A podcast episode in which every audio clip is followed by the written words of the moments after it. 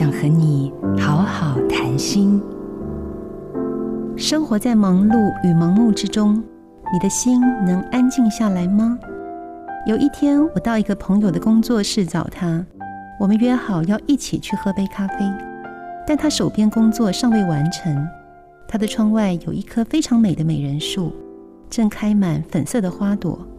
我搬了一张椅子坐在窗边，一面写下流过心中的思绪，一面欣赏美丽的花。后来喝咖啡时，我向朋友提起这棵树，说他真幸运，可以天天跟这么美的树相处。他愣了一下，说：“啊，我的窗外有树吗？”一直低头忙于工作。却未能静下心来抬头看看窗外，真是太可惜了。放松不只有益心灵，也有益健康。就像一把琴弹久了，反复被拨弄的琴弦，不知哪一天可能就断了。放松是静心的开始，告诉自己，从自己的内在开出喜悦的花吧。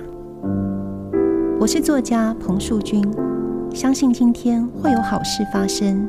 祝福您，做自己的主人，找回你的心。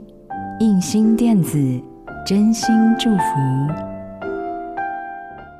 好家庭联播网，中部地区古典音乐台 FM 九七点七，北部地区 Bravo FM 九一点三。